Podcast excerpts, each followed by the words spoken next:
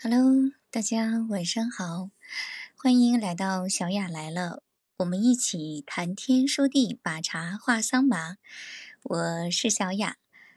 那么今天呢，咱们聊的这个话题呀，啊，是关于百度发布的第六代无人车的消息。我不知道大家有没有跟我一样看到这个李彦宏的啊这则消息发布出来，然后这也是百度的第六代无人车了。呃，作为这个嗯新一代的这个第六代的话啊，发布的时候呢，这个李彦宏说，现在它的一个事故的一个发生率的话，将会比这个有人驾驶的话还要低上非常非常的多。就是今天晚上咱们大家一起来聊一聊关于这个无人驾驶的啊，这个无人车啊，都是什么样的看法？啊，就是不瞒大家说哈，因为作为啊女生来说的话，第一啊，就是我刚刚看到这个话题的话，我就非常感兴趣，但是也会闹了一个笑话，因为让我来想的话，我会首先我就会想到。嗯，那么这个无人车是不是我以后可以去买回家？然后呢，就是以后是不是可以去啊，这个嗯，去替代，就是我不用开车了，然后我坐在车上，然后实现这样的一种无人驾驶进入生活，嗯，这是我的第一感觉吧。我不知道大家是什么样的一个想法。毕竟作为我们我们女生来说，对于这种科技的话题的话啊，就是了解的也并不是太多。但是在我仔细去了解完之后，哈，我发现，呃，实际上这是怎，这是那个百度的话，它发行的一款，啊，通过就是萝卜快跑 APP 发行的一款，就是类似于咱们之前的这种。啊，出租车形式的，只不过是咱们要去啊，在 A P P 下单去用这款车的时候呢，啊，它是没有司机，然后只有这个车，咱们去约出来时间段你要去哪里，啊，是这样的一种啊一种运行的方式。而且我看它这个，啊，它这个 Apollo R T 六的第六代的话，造型的话是非常漂亮的，啊，白颜色的一款车，然后里面的设计也非常的棒。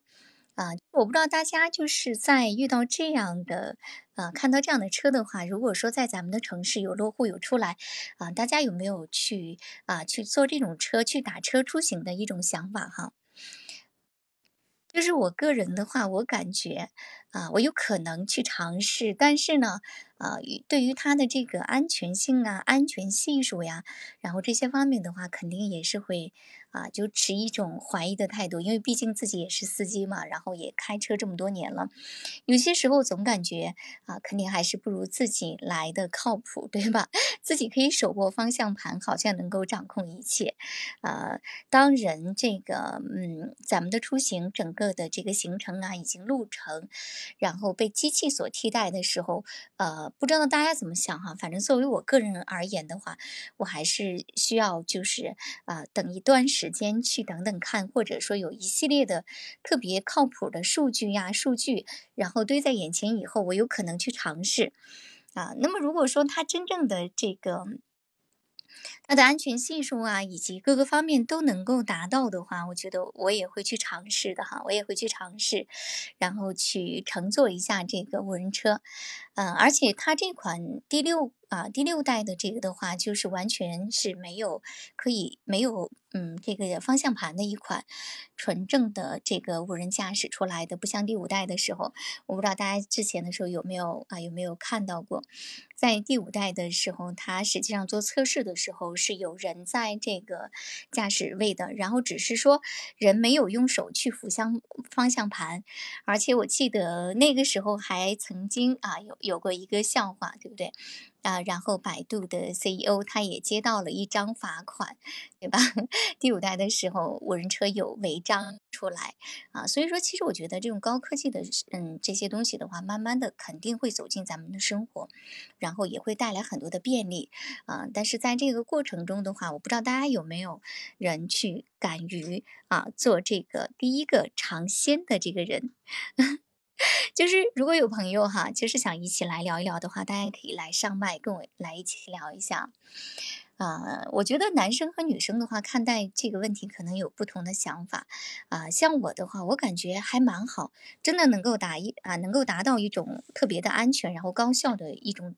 啊一种状态的话，我会尝试。嗯，而且呢，我也觉得它也确实会带来很多的便利，对吧？啊，比如说有的时候我们要去一个省份哈，就是我们要去一个地方，我们要去旅行啊之类的。像我们这个市里的话，如果我们去这个。啊，打车呀，对不对？我们要去打车到这个飞机场，或者说我们要去打车啊。像我们市里的话，有很多飞机还坐不了，我们还要去啊，嗯，自己开车到这个济南市的这样的一个状态。那么，如果你去旅行的时候，你的车在飞机场停留太多的时间的话，其实作为我们来说，不管是这个，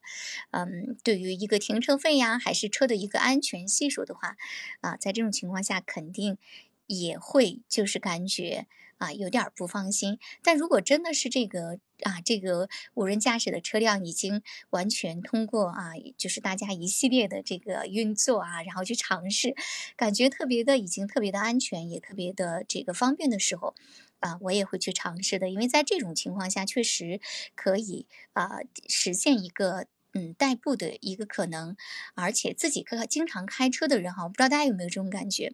如果经常开车的人是不太喜欢去坐这种啊公交呀，或者说去啊坐这个啊嗯其他的哈，就是拼车之类的，还是不太喜欢的。而且啊，我感觉嗯，抛去这个安全的驾驶安全。啊，这个安全感以外，作为这个啊，现在大家也知道哈，因为网络透明，也经常会出来很多的这种负面的啊，比如说咱们去坐网约车呀，这类也有一些安人身安全的系数。相对来说啊，作为这款啊，这个啊这种无人驾驶的自动车辆的话。它也会减少，起码它不会跟人去接触，对吧？只要机器这方面是安全的，那那至少咱们在出行的这个过程中是安全的啊。所以说，我觉得还是在这种情况下的话，我觉得还是不错的哈。相对来说，它也有它的啊独到性，而且我不知道大家知不知道哈，就是第六代的这个呃 Apollo 这个 RT 六的话，它的实际上成本价的话。嗯，是在二十五万，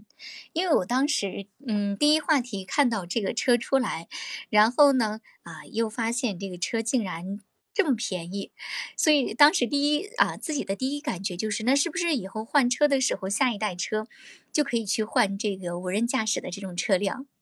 啊，这是当时的第一第一感觉哈，呃，后来发现了哈，然后去百度了一下才知道，哦，原来这个并不是现在啊就已经马上走进家庭啊就去代步的，而是专门专门的这种类似于啊自动的去网约车车出行去啊去非常快捷的出行的一啊在这个啊萝卜快跑 A P P 上面去实现的。嗯，现在的话，有些城市哈，这个北京啊、重庆啊、武汉啊、阳泉这个地方已经开始。你像我们这种三四线小城市的话，还没有啊，还没有出来哈。但是呢，也不代表跟我们没有关系。嗯，如果说我们去北京出差呀，对不对？在这种情况下的话，我觉得如果说首选它是安全的。那我肯定会啊用这个 A P P 来约车，我感觉还是要比这个去，特别是我们女生哈，去约这个不太熟悉的网约车要安全的多。我不知道在直播间的啊，就是大家有没有什么对于这个啊新时代哈新出来的这种啊无人驾驶车辆有什么样的看法？大家有什么样的想法？如果有的话，大家可以。呃，上来一起聊一下哈，咱们来一起聊一下，就是现在的新时代呀，就是越来越多的啊这种，对吧？啊，无人机呀、无人车呀等等，是的，它是有很多的啊这种啊是，对这个郭先生，郭先生可以开麦哈，上来一起聊一下，他们的这个特斯拉的话。啊，也是自动的吗？就是你刚才说的这款车的这个车型的话，车前面就是啊着火的这个，因为毕竟这些高科技的东西啊，我觉得对我们女生来说，反正就是啊，就就不太熟悉。是充电车是吧？啊，是一款充电的车，不是自动的是吗？也是自动的吗？Hello 啊，于桑。Hello，Hello。嗯啊，Hello。今天这个话题适合我啊。是呢，就是因为我当时这个啊，突然一眼看到，哎，我觉得这个这个好像挺好玩哈，我就在想，那是不是下一步换车的时候要要换这个无人驾驶的车辆了？但是我我我当时我还有一种想法，我觉得如果说哈是纯这个啊机器来操作，我好像还不太放心。如果让我买的话，我肯定是买这种双向的，就是我既可以去实现一个。啊，这个全自动的，然后呢，人的手动也可以去控制的。是这样啊，这边给大家那个，我我先介绍一下我自己。我这边其实我是车主，然后呢，我既既有两辆车，那个油车也有，电车也有。油车的话，我开的是那个那个别克的，别克的君威。然后呢，电车的话，我是开的是那个蔚来的 ES 六 S 一辆 SUV。然后呢，其实在这个问题上呢，我还是有一定的了解的这个方面啊，因为我这大概油车我大概开了六年多，然后我电车大概开了四年多，加起来快小十年，差不多这样一个了解吧。其实当时我其实那个我也看到那个有朋友说是那个起火的事情，对吧？其实这个事情对我们来讲的话，就是我们可以把它放在后面聊，因为这个事情来讲的话，确实也是一个比较遗憾的事情啊。然后我说一下我的想法吧，就是说我开了油车又开了电车的，其实这两种就是不同的一个动力系统的车，对我来讲，呃，感受和体验是不一样的。你要说真的孰优孰劣的话呢，其实从每个人的使用场景上来讲的话呢，呃，就是会就主要是是说白了，还是到底还是看你使用方使用上方不方便，是不是适合你，对吧？你比如说。我以前开油车的时候，那时候是开君威，那时候是加的是九十五号油，呃，其实，在使用成本上是一个非常明显的这样一区别啊。君威那时候我加的是九十五号油，当时油价我已经忘了，大概一九年之前那个时候，呃，油价我已经忘了，九十五号，然后每天的话来回五十公里的一个这样一个路程，每周，然后每平均一周我要加一次油。那个时候大概加下来算下来的话，每次加一加一加满一箱油的话，大概四百多，一个月要整整一千两百多块钱。那我换了，我现在换了电车之后呢，因为我自己有那个车位，那我也有充电桩，那么我现在按照，而且我现在每一次充电，大概是现在大概也是大概四到五天左右充一次，基本上也是属于一星期充一次左右的样子，然后一个月下来的话，使用成本是一百二十块钱。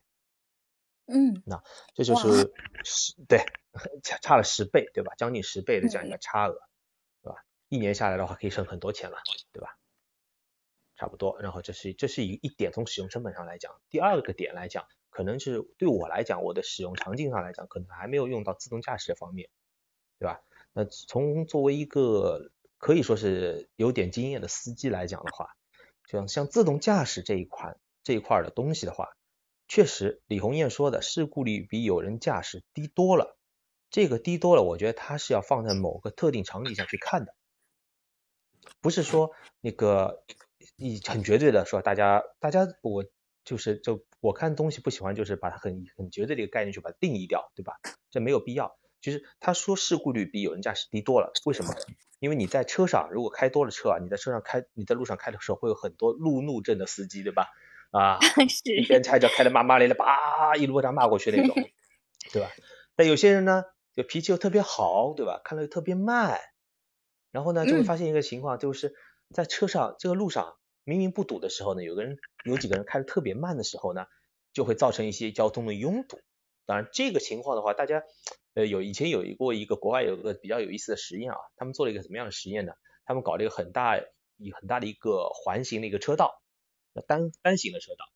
然后呢放了十辆左右的车，然后在这个单行车道里面去开它，而且规定，然后规定他们的一个车速有一个区间的范围。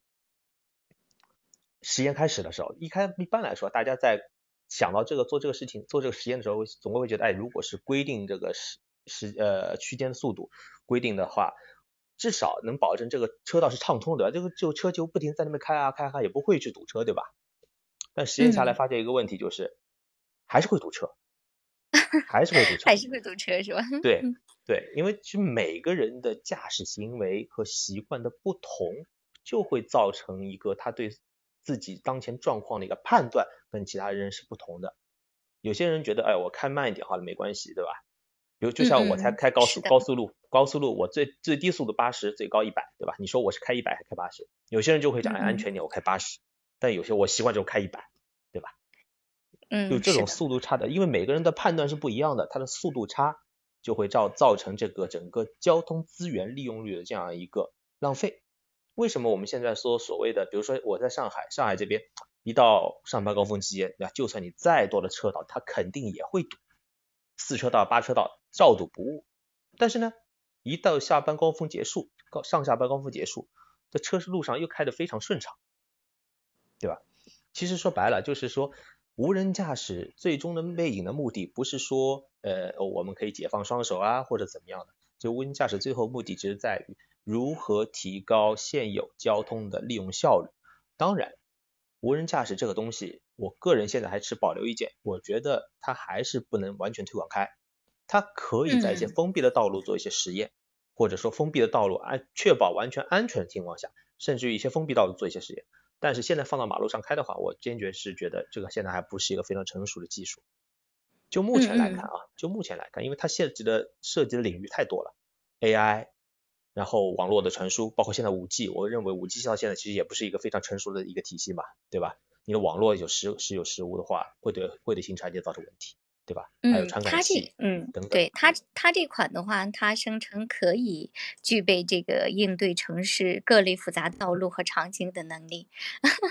其实现在目前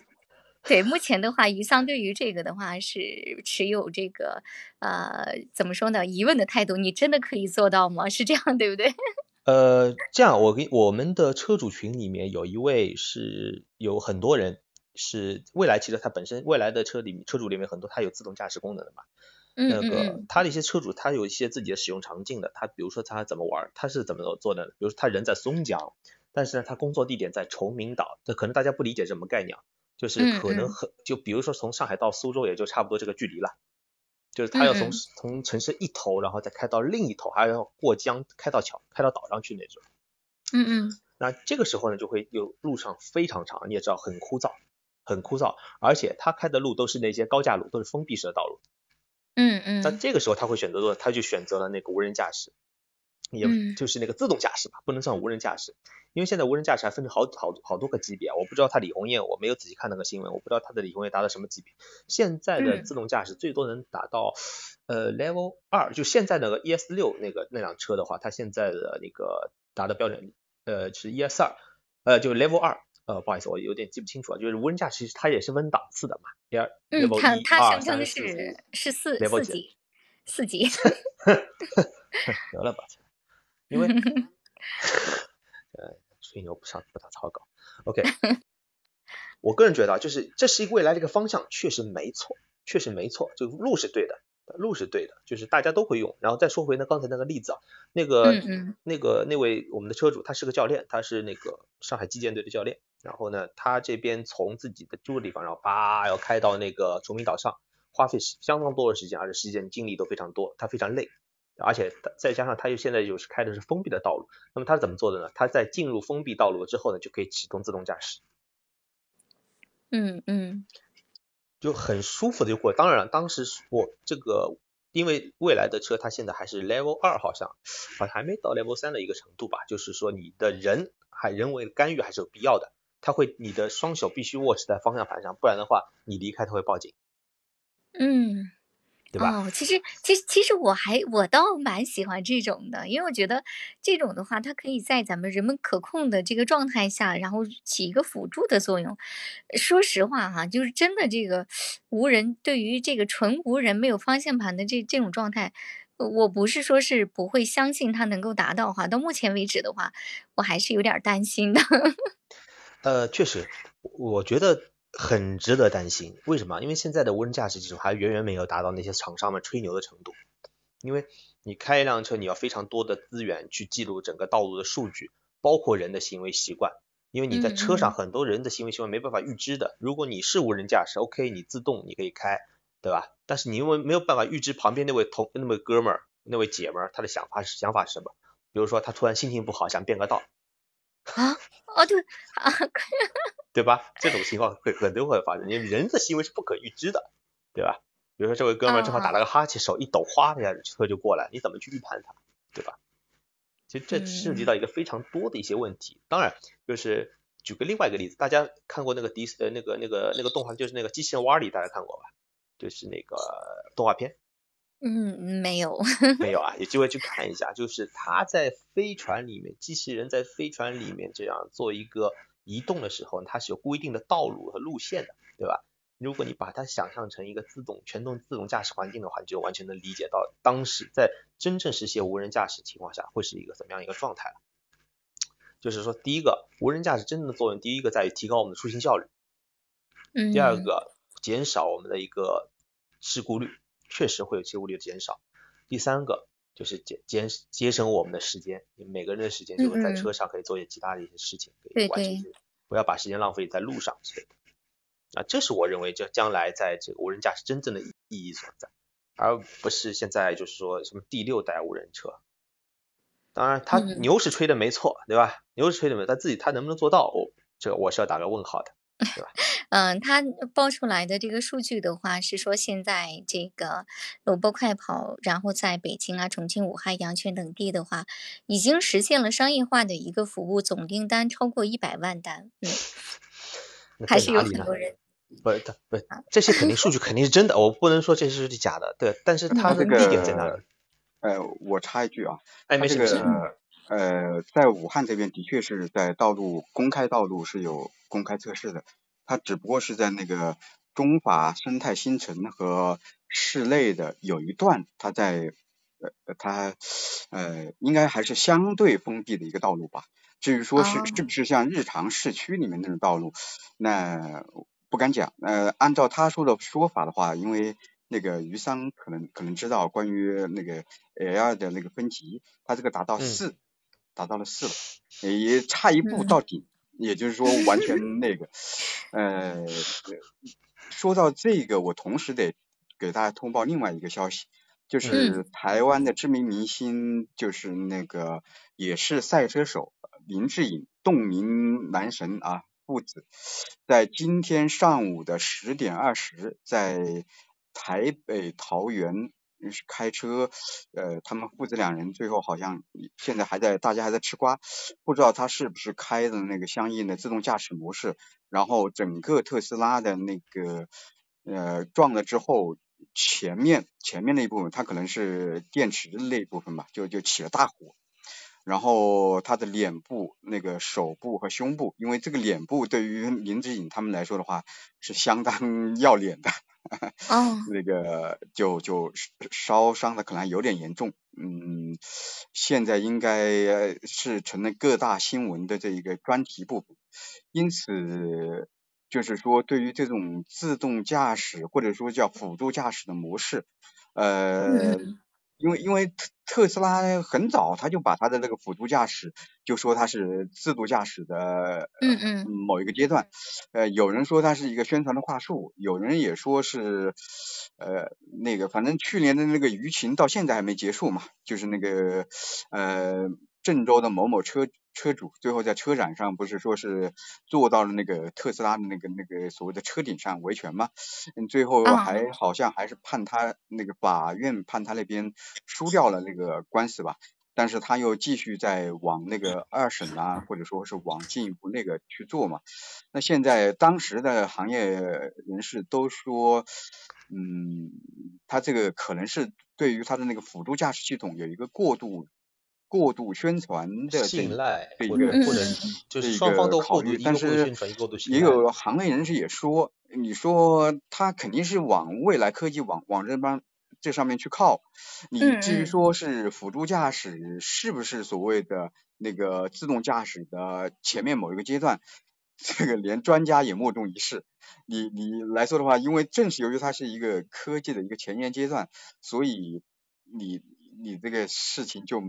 就不是说是用一个标准化的一个东西就能达到测试出一个什么结果。所以目前就是两端吧。你如果对于这种科技产品，你愿意相信它，那你就可以。不用安全员，不用那个，你就把相应的东西交给他啊。至少目前百度发布的这么第六代的这个无人车的话，我当时体验的在那么一段，我当时应该是一年半之前吧。当时公开体验的，体验的应该是第四代的产品吧。呃，他当时他因为他的这个，他实际上是叫他的一个叫叫叫是什么？是阿波罗什么什么什么系统吧？我我不我不太清楚啊。于上可能当时感感觉感觉怎样？呃，可能很科幻啊，因为他他那个那个第四代的那个车里面，它就是前面就是你它的车头就跟其他的那个完全就不一样。你一进去，它你就不要有其他的想法了。你你你进去就是车头就是只看到那个方向盘，它自己在那边转，然后也没有安全安全员坐在旁边，那只是个感觉就是个摆设一样，那就是那种很科幻的那种感觉。你你你就那个时候你的心理作用也就不会指望有很多呃很那个，那你基本上你这个时候也就不会考虑到。呃，外面那些东西，当然我也不知道在这一段封闭式的道路当中有没有一些所谓的车路协同啊，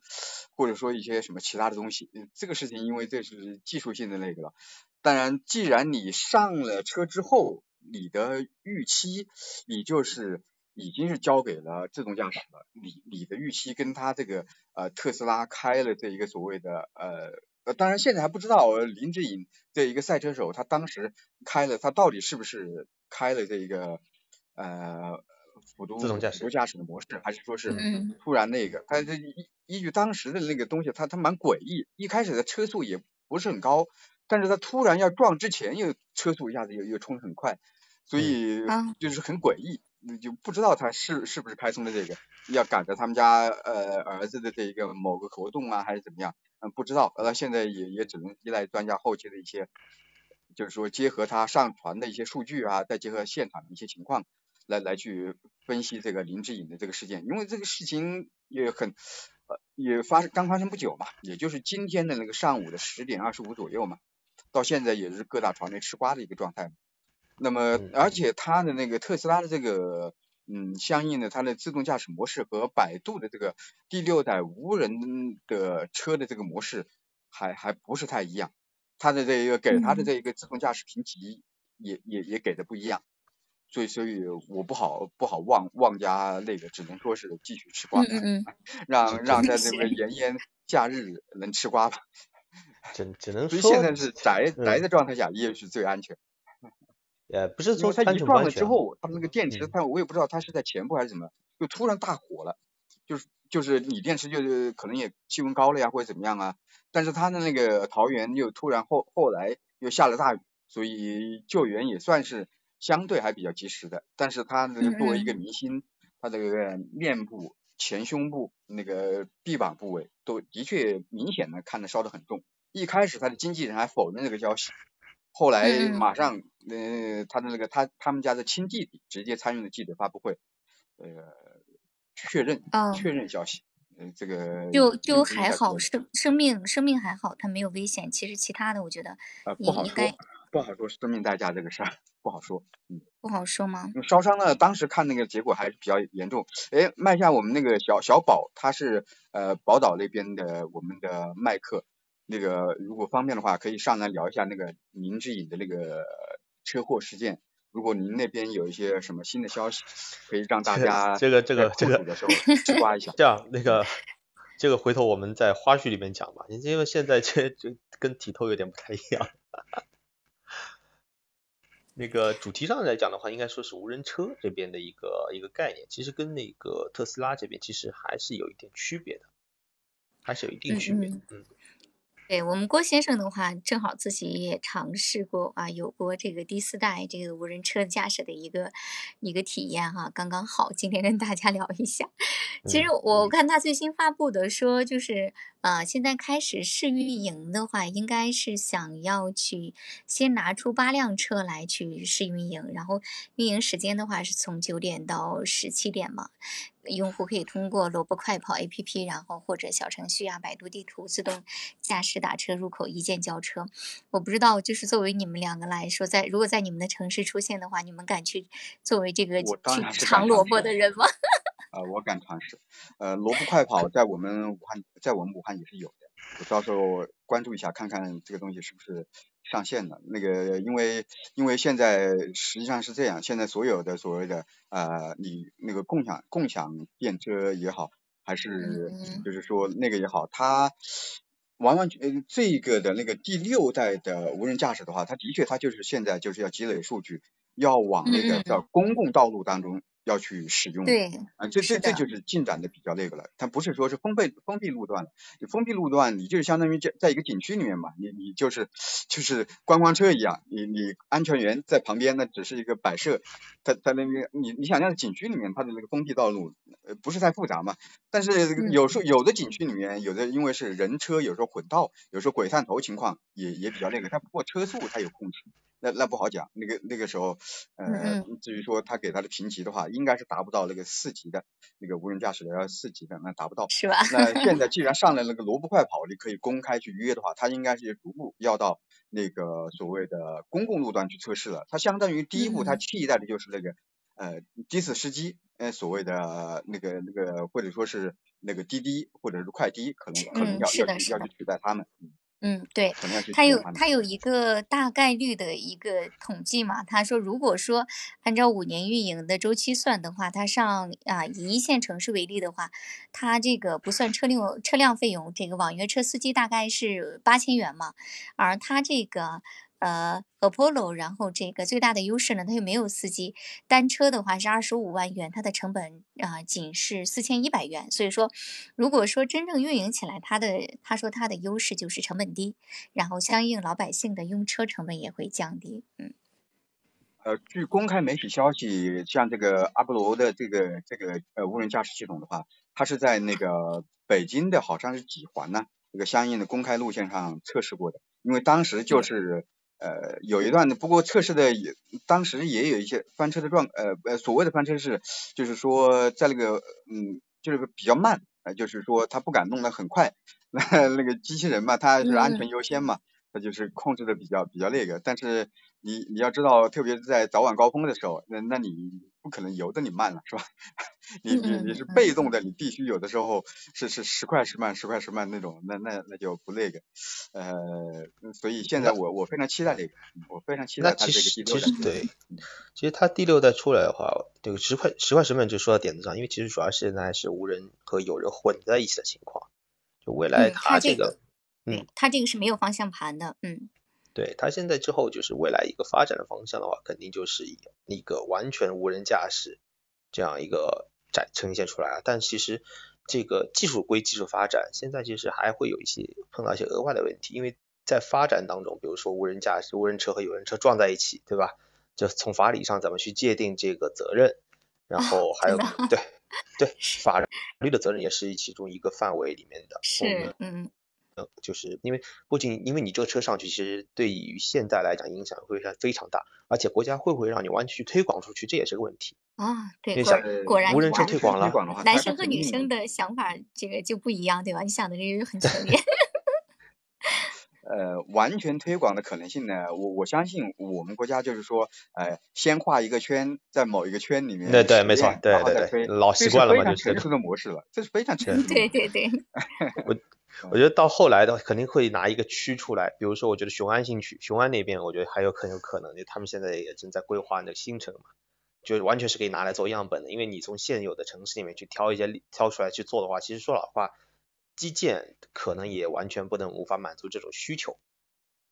对吧？呃，但是于上，嗯，那个那个特殊情况就是，他既然他这一次他倒是倒是通过那个萝卜快跑呃这样一个 A P P，我不知道你用过没有啊？呃，来来去公开去去约的话，那他就是在公开路段要去测试了。对对对，是的。他这样就是我我还没有，我就在看这个新闻，但他具体还没有就是有一个怎么样运营的模式怎么样子，就是他他他他有嗯出来，他要在嗯萝卜快跑 APP 上面去下出来？对开对对，下单下单始，他是嗯怎么去约？就是他的约有没有约的范围？他的范围有没有建立？比如说我只能在某个区就像里面去约。约共享呃共享共享那个出行一样嘛，就是手机我知道出行那那那那那个一样。我可以在系统里面，比如说我只你只有在这个区域，我才能约到这个，或者某嗯，比如说我在那个萝卜快跑里面，不好意思啊，我我上海这边用的是滴滴或者是那种生成那种呃那种软件吧，就是我先选好那个我要去哪里，然后再直接叫车。嗯嗯那到时候嗯是他是怎么怎么做？是直接给我分配无人车，还是我可以选择就直接选无人车呢？对吧？就是应该应该是选吧，也是登录。你要想做这个，你就登录他那个 APP，然后去选，然后在百度端我觉得就是对对，嗯，我觉得就是说从商业行为来讲的话，李红艳这个肯定是要往前面去推这个事情的。但是呢，就是他以我个人觉得，如果是我的话，也不会做的很急躁，立刻去做。当然，如果他后面投资方逼得他很紧的话，他可能会去跨的比较大一步去做这个事情。那如果是明年确明年上的话，他今年肯定会非常忙碌去做一些测试段，包括他甚至要跟武汉市政府去谈这个事情。对吧？哪哪些区域去拿出来，哪些区域是不是全程范围，还是怎么样，对吧？比如说我在室内我叫了辆无人车，对吧？我要开到嗯开到农村去，对吧？农村的道路比较路况比较复杂，怎么怎么过去，能不能过去，对吧？其实还有很多嗯的一些细节问题要去考虑的。所以说我我个人觉得就是明年肯定会有，但是呢，它我觉得它会有一个限定的范围在里面，就是它然后再随着它的技技术和数据的成熟，然后不断不断扩大它的一个这样一个范围，是通过这种方嗯式去做。对，因为今天看到他的这个新闻的话，是说这个呃，今天不是二十二号嘛，然后发的正式落地成都高新区了，然后具体倒是没写什么时候开始运营，但是就是写他初期的话是投入八辆嘛，就是刚才说的投入八辆。八辆车的。话就然后哦对，啊，对对，他他有他有，嗯，他在这个萝卜快跑在成都高新区新川创新科技园十平方公里的范围内试运营，开始是这样运营的，有一个范围。嗯对，开始就啊，如果有这个范围的话，那就那就那就对了，他肯定是按照这个范围去逐步去从以这个为圆心，然后我去慢慢往外像蚊香一样，对慢慢往外面扩对。这种是我觉得这种是比较保险也比较成熟的一种做法，因为 AI 是要去学习的。嗯嗯，它现在前期辐射什么商业区呀、住宅呀、科技园、大大运会的体育馆等等，就是啊十平十平方公里，其实很小了，对吧？嗯但足够做测试了，因为现在百度它可能自己要积累数据。那其实话转回来啊，无人车这种对我们这些平民老百姓来讲，它会带来一个怎么样的变化？这或者是说以后可能会有什么样的变化，对吧？其其其实实，嗯嗯，其实我我我觉得哈，我我插一个，我觉得这嗯。像像这个越嗯越来越高科技的这些东西啊，它就是迟呃就迟早，有的时候可能快到一眨眼大家都都不适应的一个一个地步哈，都是都是。可能存在的，嗯。有一种叫做科技发展的效应，就是说，呃，爆发式的几几呃以平方呃以那种次方式的一个增长，倍数的一个这样一个增长，而且你是当你这个事情发生时候，比如说像英国工业革命那个时候刚开始蒸汽机刚开始的时候，是大家当时的人们是完全没有想象到这种状态会发生的，对吧？然后当时包括后面的石油能、现在的电能，以及未来可能有一个核聚变能等等。这每一次能源的一个新的利用和发展，肯定会产生不一样的变化。这是为什么？我就说，我觉得现在的话，他们国，我觉得啊，就是说，就对我们平民老百姓来讲，很现实的意义，就是说，这些无人驾驶技术，包括电动车也好，给平民老百姓带来了什么东西，对吧？对我们各个在座的各位或者大家在一直在讨论的人，就会带来我我们就不讨论形而向上的东西了，就是比较宽。但对我们来讲，无人驾驶包括电动车现在的兴起，对我们平民老百姓来讲有什么好处啊？对吧？首先很直观的就是我现在用车的费用降低了。嗯，是的，性更多，第二应该是可以对选择性更多。嗯选择性更多了。第二，我不用老是盯着那些国外的品牌了。嗯嗯对吧嗯，是的，你买油车，说老实话，那当时我买蔚来之前，当时我其实在我家楼下的地那个他们地下车库去逛了一圈，就走了走的走过去，就是觉得当时第一反应就几年前，一九年还是一八年那个时候走下去就是感觉没有我数了数，国产品牌寥寥无几，对吧？要么就是合资的，要么就是进口的，对吧？当时第一反应就是这个油车这方面真的是搞不定。嗯。然后就就考虑，因为说老实话，就是说国外的合资车啊之类的，你说它好吧，那总归就是感觉说不适应，就是那种就可能还差点意思，对吧？那么，嗯，就是当时我在为什么我买蔚来，你知道当时我们在那个上海中心那边试车的时候，那个那个试车员带着我们还有另外一个一组家庭，然后去路上去开一下，然后每个人去，因为有驾照的人，然后就拿驾照可以在那个。一个固指定路线里面去试开一下嘛，当时我觉得特别爽的一件事是什么呢？就是我旁边那个家庭估计是那个那个老公是那个美国人，然后他在里面开车，他中文非常好嘛，然后他顺手问顺口问了那个旁边的未来那个试驾员说，那个哎那个你的这个就 Nomi 就是他的里面的语音机器人，哎你这个他能说中文，说能把从中文切换成英文吗？然后那个坐在那边的试驾员回头看说了一句话，就是哦不好意思，他现在只说中文。我靠！当时我的感觉特别爽，你知道吗？你是不是？特别爽，就是那种，哎，这种感觉很爽，你知道吗？因为以前的所有的系统呀，不管什么，第一个就是看的英文能不能切成中文，或者说告诉你不好意思，只有英文系统，你中文的话没有。嗯，不好意思，我们现在这个车目前只有中文，来学中文吧。我靠，真的很爽那天，知道吧？所以说那天就哎，突然一下子感觉很好啊。后来就，是，后来就买车的时候就好有，因为其实你这个在油车和电车这两个东西其实并不是两种一样的东西，完全不一样的东西，它使用场景也是不一样的。就电车更加适合城市内的交交通，哎，家庭使用会更加合适一点。嗯嗯，抛开当然它，嗯，对它这个的话也是要有各种这个配套设施的完善才可以，对吧？也是。就是说，我建议就是说，如果想买电车的话，就各位如果真的想买电车的话，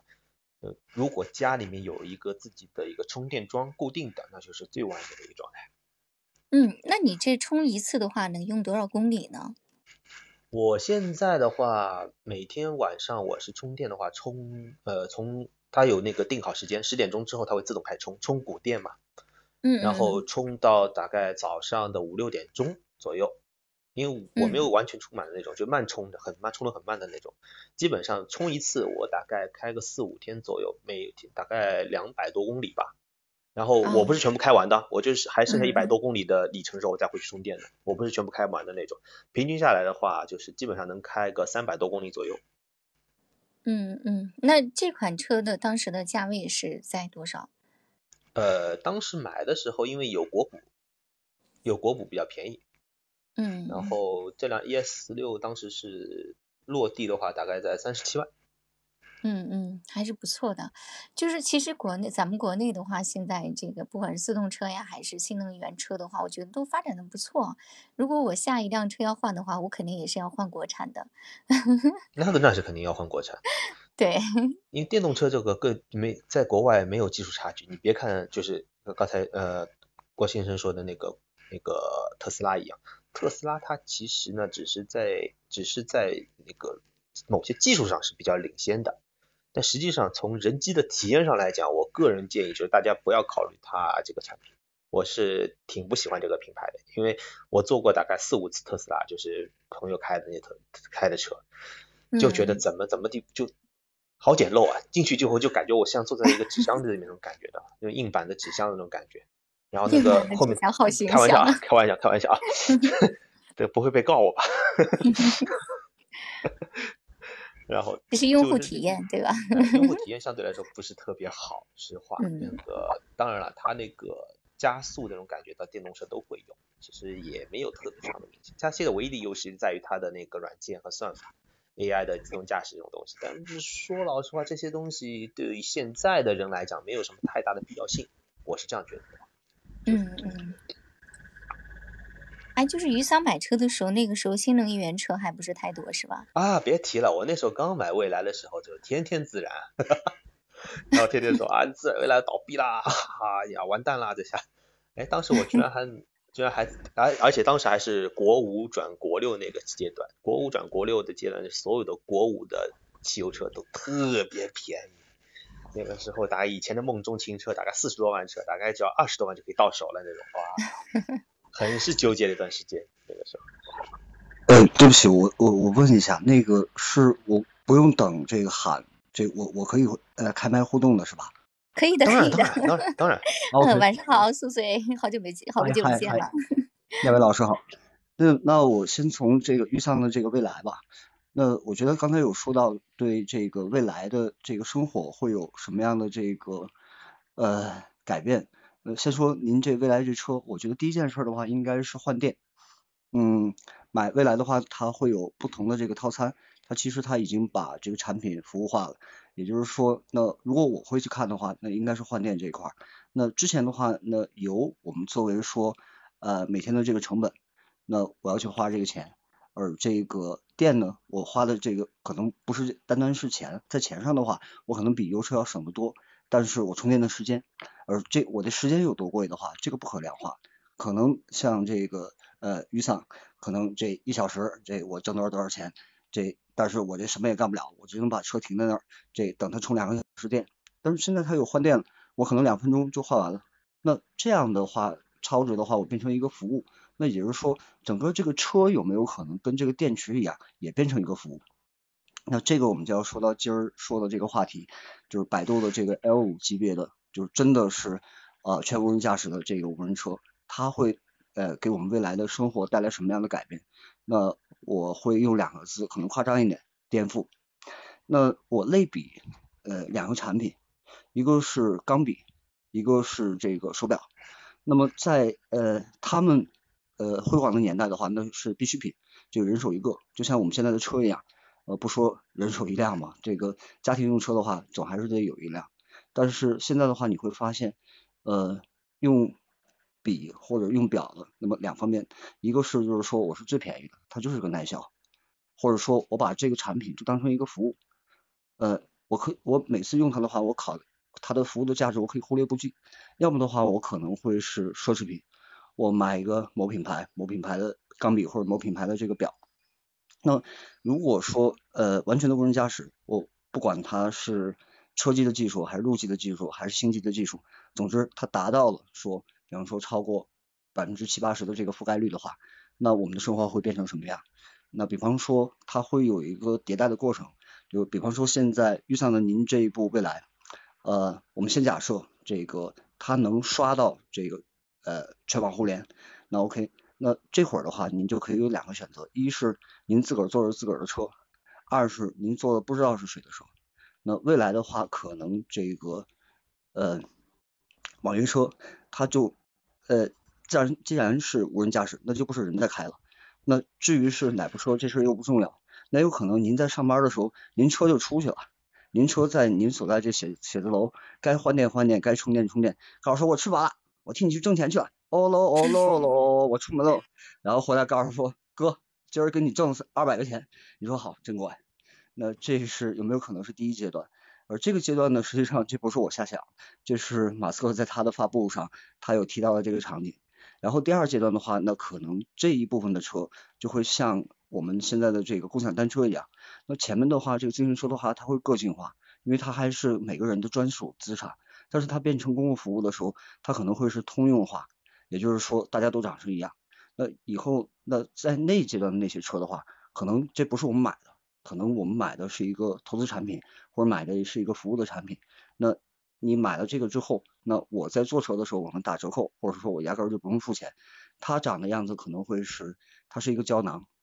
嗯，在里面你可以选择办公空间的这个胶囊，或者说生活空间的胶囊。那办公空间的话，比方说这个大屏啊，或者说这能能便利你这个无线语音会议的。这个生活空间的话，可能甚至你在上面这。这个吃个饭啊，或者说睡一觉，这都成。那可能在外外形上、外壳上可能差不多，但是里面的内容可能会是不同，会有不同的胶囊到你面前。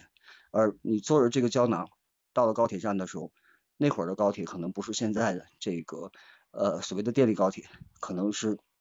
那种真空的那种胶囊式的。那这个小胶囊它就会在这城市的这个呃高铁站，因为我也不知道它叫啥，暂时暂时叫它高铁站。它可能会有一个环形的一个线，那么这可能是一个缓冲加速，你慢慢会跟上这个高铁的这个速度，然后把一个个小的胶囊放到这个这个高铁之上，然后进入到那个隧道里面，真空飘你五百公里每每呃每小时，呃多长时间之后，您就到北京，然后到了地儿之后，那你又被架上这个四个轱辘，又变成这个汽车进入到城市的这个呃交通当中，送到你要去的那个客户那儿，或者送到你要去的景点，或者送到你要去的酒店，那这可能是第三阶段。那有没有可能无人驾驶？如果说第一、第二、第三会是像科幻一样，但是这块的话，我说的好像有点扯。那发展速度有没有那么快呢？那这个就有点像 AI 一样。呃，那会儿呃，罗振宇有形容过说 AI，我们看 AI 是什么？就好像我们在高铁站看一部高铁进站，它这个广播喇叭说两分钟之后它要进站，一点反应，一点 sense 都没有，什么都没有。然后说要进站，然后远远的你先看着一个特别特别亮的 LED 灯，这个你看到那个亮光了，然后当你反应过来的时候，它在你面前呼啸而过，那可能无人驾驶能给我们带来的，可能前二十年就像电车一样，一开始这个混动混动出来时候，我说纯电的，起码得再过二十年，或者我这辈子能不能碰得着，然后它就呼啸在我面前，然后遇上的话就开上了这个纯电了。然后无人驾驶的话，应该也是这样的速度。那现在都是在 b o r f i n 都是在喊它来了，它来了，它来。等你看到，呃，比方说，呃，百度如果被证实它真的到 L 五级别的话，那可能那就是高铁的那个 LED 大灯。当它向我们呼啸而来的时候，你挡都挡不住啊！以上。是的，刚才刚才我们也有讨论到，就是有的时候它快到可能一眨眼你都不敢相信的地步，它是很很可能会发生的一些事情。但但是我不知道你们怎么想哈，就是实际上就是刚才素穗说的这个场景的话，在未来是啊，应该是也用不了太久就会实现的。我不知道大家会不会喜欢这样的一种场景出来哈。其实高科技的时代的话，真的是带给咱们特别特别多的一个便利。嗯，但是怎么说呢？就是在内心的深处吧，好像，呃，反而还喜欢现在有一些就是慢节奏的一些东西啊。嗯，那所以就像我刚才说的，它可能会像钢笔和手表一样，会两极分化。它作为车的话呢，就是一个代步，它连接，它是在城市内连接城市与城市之间的这个工具。但是你对个人的这个个性的需求的话，你仍然可以开手动的车，仍然可以开油车。啊，对不起，那会儿是奢侈品，那会儿那油，好家伙 啊，那会儿那我电大排量的一个怪兽车是吧？肌肉车啊，当然那会儿的话，可能 F 一赛车场它的规模会更大，那只是让你这些想要开车的人上去玩，您别跑到这个马路上去干扰那些无人驾驶啊，您这叫这个犯法，知道吧？这个 你想玩，那 那您玩的地方去玩。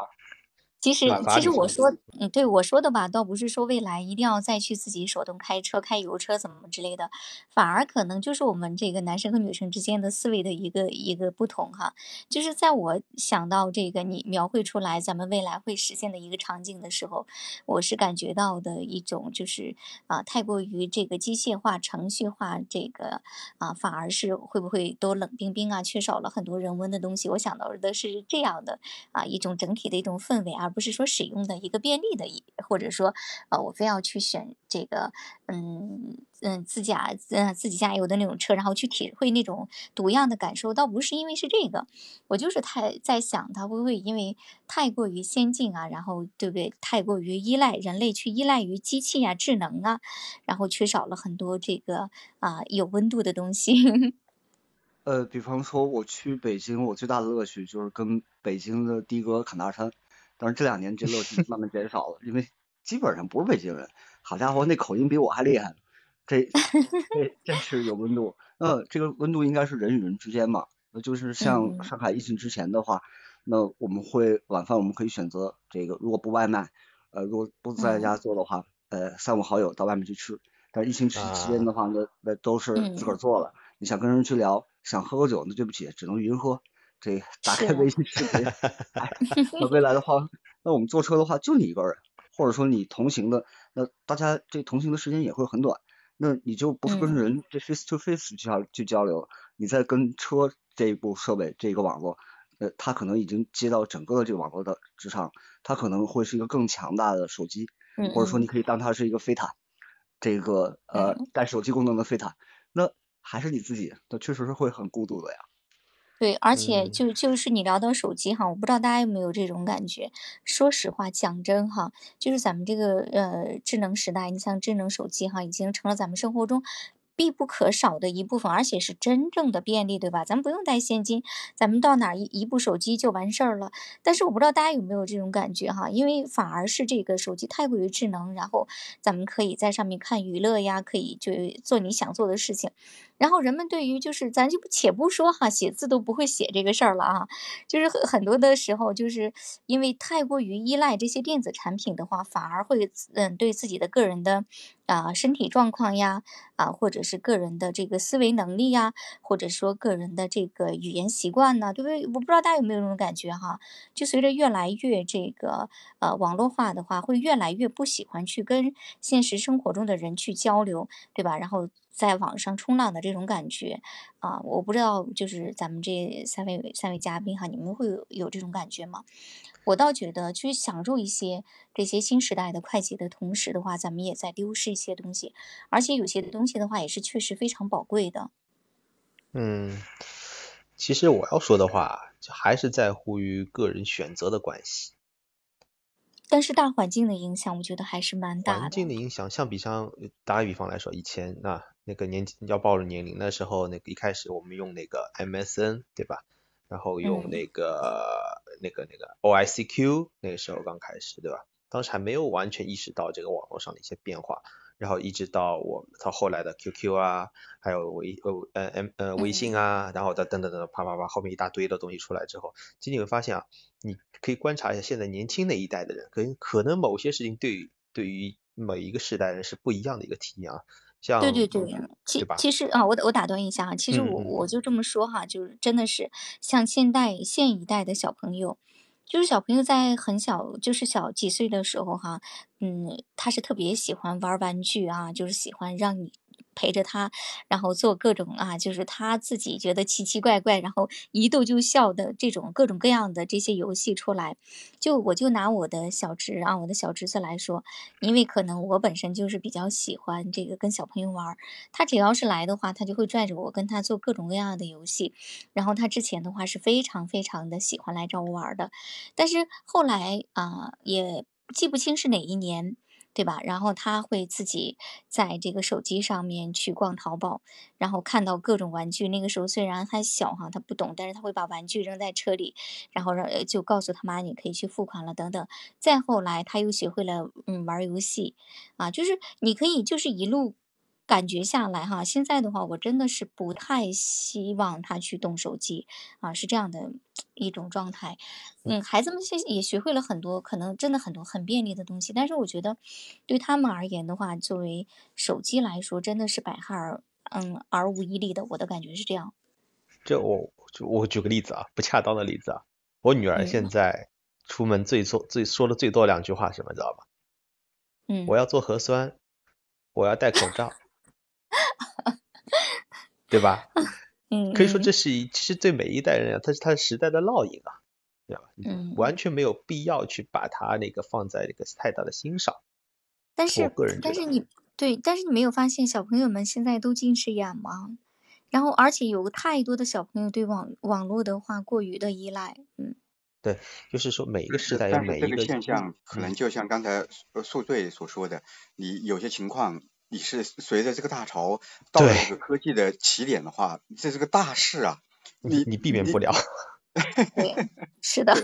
你只能是你。现在手机现在是每个人的额外的一个器官呀，你舍得把这个嗯器官，你你就像阑尾或者是怎么样，把它舍弃掉吗？你把它舍弃 掉，你还能还能进入到现在这个生活里面？对他他是没有办法生活了，就已经是，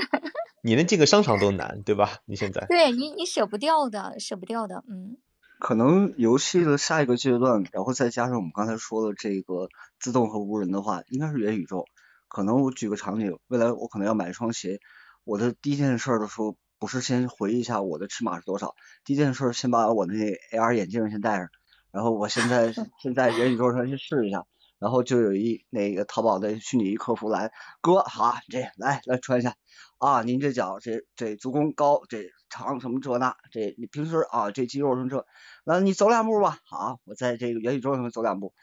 呃，哥，我得给你改个鞋楦。我说成，那我等着。好，俩小时之后鞋来了，咱出门换新鞋。那 这可能这就是这真的是颠覆了，他来了就来了，这个是势不可挡。嗯嗯，都比较会容易感性嘛，这也很正常。就像我们现在也经常怀旧一样，对吧？怀念以前听听磁带，对吧？听听光盘，听听那种日子。其实这个也都可以，都可以存同时存在，不是说的完全消亡掉，它只不过是一个适应时代浪潮结束，就像以前卡片机时代被手机完全取代掉，对吧？都一样。对对，孩子们来讲的话，对他们来讲无无也无外乎是一个非常好的机会。因为社会的对于现在社会来讲的话，资源都是固定的，对吧？资源的流向是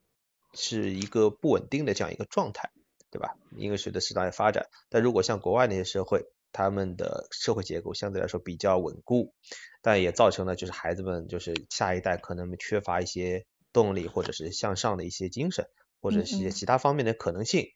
对吧？但在我们现在这个状态下，其实一个我个人觉得虽然说是。嗯，比较卷，对吧？那实际上来讲的话，就是我们可以，我们的下一代们，孩子们，他们可以有更多的一些可能去获得自己想要的东西，因为资源是流动的，而不是固定在某几个或者某几代人手里面的。是的，可不可能说，呃，在现在国内就主导的可能会是执行力，在未来在下一代的话，他们想象力，想象力，然后对到创造力，对对对，创造力可能。对，不是在体验生活，而是在创造未未来的生活。没错。这样的话，为什么这矛盾在应试教育的量化这一块？那就是说，那创造力在哪？那为什么说这两年这个呃争论或者说这个讨论会越来越激烈？是因为我们要从 中国制造到中国制造，前一个是那个呃制造的制，后面是智慧的智。那后面的话，这些我们需要创造力的创造力第一的话，最大的源泉那应该是想象。他们敢想，呃，才能敢做呀。所以我一直说眼高手低问题不大，眼睛先眼界先高一点，先看做的事儿的话再说。但如果你眼睛都高不了的话，那你做不出来，做不出来更高的事儿。你你想现在的年轻人，他们现在我还是蛮比较佩服他们的，他们的想法蛮有意思的。比如说，哎，买房子，对吧？比如上海一个很现实的问题要买房子，哎，年轻人说，哎，我没必要啊，我没必要买市中心啊，我跟那帮老家伙去争那几十万的房子干嘛？图什么？我在我在。对啊，那帮老我买个屁的房子，我租房子也可以啊，我享受生活，或者我远郊远一点的房子也行，我做我做个主播卖卖货，又不用去上班，多好。哎，就是完全。哎要讲究住欧汤，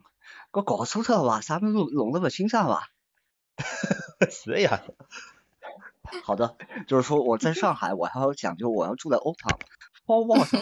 没有意义，没有必要吧。而且我是住还是买这事儿。重要吗？那比方说我买的话只能买一套，但是我要租的话，那我可以全享受全世界的房子的服务啊。产品都已经换一套，明天换一套，为什么不行？对啊，对吧？对啊，那就是说白了吧，到后来的话，可能到还到后面的话，就会就接下来我们像我们八零后这代人老去的话，可能有有一个跟之前的人不一样的一点，就是我们希望养老的质量要提高，对吧？所以说现在养老的产业都会在发展，对吧？嗯，每一代人有每一代人这样任务啊，你你你不能拿你现在的一些框框去把它给框死了。现在的这个民生地产可能会是一个养老地产，然后未来的这个民生地产，它可能是一个这个民这个养老游轮啊，它可能带着老头老太太们全世界去游这。今儿在游轮上，这明儿好意大利了，在后面这个啊，这这巴比亚新新几内亚了，这叫养老，好家伙，对啊，像对对，我们现在为什么要房子，要什么要什么要什么？因为我们觉得自己未来没有保障，我们要去买样东西，让它让我们未来有一个确定性，因为人最害怕的是不确定性，对吧？是。包括我们还得很多卷孩子啊什么也是这种情况。那如果万一我们将来没有这种必要了，就是那那会儿。我下船可能是这到哪儿了，我这到哪儿去享享受我的养老生活。上船只不过是因为身体状况不是特别好，我要么提个检，要不我梗了，得得上船救命去了。要不我嘎了，对吧？我快嘎了，然后直接现场去弄一下，对吧？呃，不不过不过，其实我觉得这个咱们这从车聊到房了哈，其实我觉得可能跟每个人的性格然后喜好也有关系。你就像我这号的吧，就是相对来说，我还是希望有一个自己的这个小窝，然后去舒适的躺啊，平，对或者，去做自己的自己喜欢的事可以情。选择，就是嗯未来肯定是哎多样性的给你一个选择的。哎，有没有可能我再提一个选择啊？就是这个嗯房和车，它有没有可能合在一起是房车，嗯非常有可能，还是无人还是无人驾驶的？非常有可能。那我们都已那肯定经线刚才提的，那上工作、嗯，线上办公了，它它是非那我们在哪常有可能，儿办公？嗯是的，那对，那我们到哪儿去来玩儿？就是我们到哪儿去生活。而我们工作的话，那我们就是在这个我自己的这个空间当中去工作，只要嗯有 WiFi，这只要这我那电脑没。挂，手我之前看到，我参观过车展，我不知道你那个以前车展你你不知道你呃，我看到过几个未来概念车，蛮有意思的，就是你提到那种胶囊的概念啊，就车子它只嗯是一个底盘四个轮子，然后当中的车厢它是可以自己换的，对的呀，嗯嗯就是我刚才说那个场景啊。对，就是那个场景，对，接下来就可能就是达到这种状态，比如说你今天要吃个饭，然后直接把你的那个把这个车给换成你要出去玩啊或者是这样的状态，就可以定制你的那个车厢。嗯嗯，其实我觉得也蛮好的，但是就是就我个人而言哈，我我感觉是不是我的年龄比你们大呀？就是我会就是有我的想法哈，我就要有有一个固定的我自己的小窝，我住起来舒舒服服。然后呢，我还想有啊还想有一个你们说的胶囊，然后我随时开着出去玩。可以啊，可以啊，你舍不得了，会不会是是你的实体物品？因为老是说，我我我有这没有个，没有没有没有没有没有，不不不是不我是这样的，有的手我的手办我的高达，如嗯果说它变成虚拟的话，我不能摸它，摸不着它的温度，这不是我眼睛不不是不去看的话，是这样的，就是。那那不是那不是，你想一下，就是呃，可能是这个属于一种嗯，需要一种踏踏实实稳定的感觉吧。因为对于我来说，旅游就是旅游。你说如果说让我开着车然后去过生活的话，我肯定是不太喜欢总是颠簸在路上，你能够理解吧？啊，这个嗯，理解，如这个理解就是果是无人驾嗯驶在颠簸的话，你也没有安全感是吧？哪哪怕就是一个胶囊已经足够安全的空间，就比如说你的房子可以动，打个比方来说，你的房子可以动，对它，它可能我觉得就是跟个人比较那谁谁，的空中城堡，嗯，就比啊，哈尔的就就比移动城堡那样感觉。比较懒，啊，懒的那种感觉有关。但如果说你能够达到真的移动城堡那种感觉，它在动，我觉不出来动，我也不会觉得累的话，也可。对吧？其实不用你你还是开的呀，他自己不在开的。嗯。不是他，你不觉得？我总觉得在在路途上的话，就是即便不是不需要自己来开，他也是累的呀。就是我感觉，你每天早上醒过来，你窗外是不同的风景，是的，就是是多么有意思的事情。所以说嘛，你看，就是现在就是跟这个性格呀，然后这个环境的有关系。就是我现在你知道是一种什么样的想法吗？就是我总觉得，你去看到的那些美景啊，都不如在这个影像里出来好看。如果说让我去选择，我我会去选择一个我特别喜欢的一个地方，对吧？山清水秀啊，就是那种地方去定定居生活，我可以。嗯，嗯，为什么不行？你的房子可以直接走过去，走到你喜欢的地方，然后待个两三个月，让你觉得无聊了，然后再再给你移的地方再去待两三个月。这个时候你你又不如果喜欢自。然的话，呃，你那一站那两三个月可以在亚马逊；如果你要喜欢人文的嗯话，你那两站可以在罗马，可以在巴黎，你可以去逛博物馆。对，嗯嗯，可以的，你开了 门就但是他们。是博物馆。嗯，对，但但是就是。但是他，但是它也得足够大，对吧？它因为像像我这种吧，它还有点儿这种呃，这个不太喜欢特别狭小的那种空间。嗯哎，这就是胶囊的好处啊，因为胶囊就像乐高一样可以拼啊。嗯因为你想啊，我们从呃起居室走到卧室，其实是从一个胶囊走到另外一个胶囊，而在你走嗯的过程当中，那个胶囊已经 stand by，那个门无声的打开，你走进去那就是，那这个空间你可以去扩展了。但是如果说你造好的一个房子，它就这么大，但是它如果是乐高的话，一块积木一块积木，跟着你想往哪儿走，它给你对，你的。空间还有更多不同。比如说你在旅行，你这你想去旅行，对吧？很简单啊。比如说你想第二天早上去在某个地方醒过来，你可以先预定好，然后在那个你的目的地，他已经把你想要的状态给组装好了。就比如说你是一个你的房子的模板，对吧？你有一个固嗯定的一个自定一个模板，OK。等嗯你晚上睡觉的时候呢，你的你的卧室就跟着啪就这样开始移动了。那你这你这时候就在睡觉，对吧？当然是他肯定是带厕所的吧，对吧？等到可能前可能前一天他还是于桑的卧室，但是今天他就是你的卧室了，产品变成服务了。不是，呃，你看哈，这这就是区别。其实我觉得，你像我个人而言，我的性格来说的话，我我想要拥有的是一个专属于我自己的胶囊，就是我还不太喜欢去跟别人去这个呃说或者说咱们资源的一个利用啊，或者共用的这种状态，我还不太喜欢。完私密空间全也可以啊这个对呃，这私密空间这个肯定是要的。呃，这至于这个私密空间，它是在实体还是在这个元宇宙里面，这个得看。现在不是还在流行那个数据形象吗？我记得对吧？好像是嗯已经在有人在嗯卖这种东西。这是那是呃算是元宇宙里面的静态数据吧。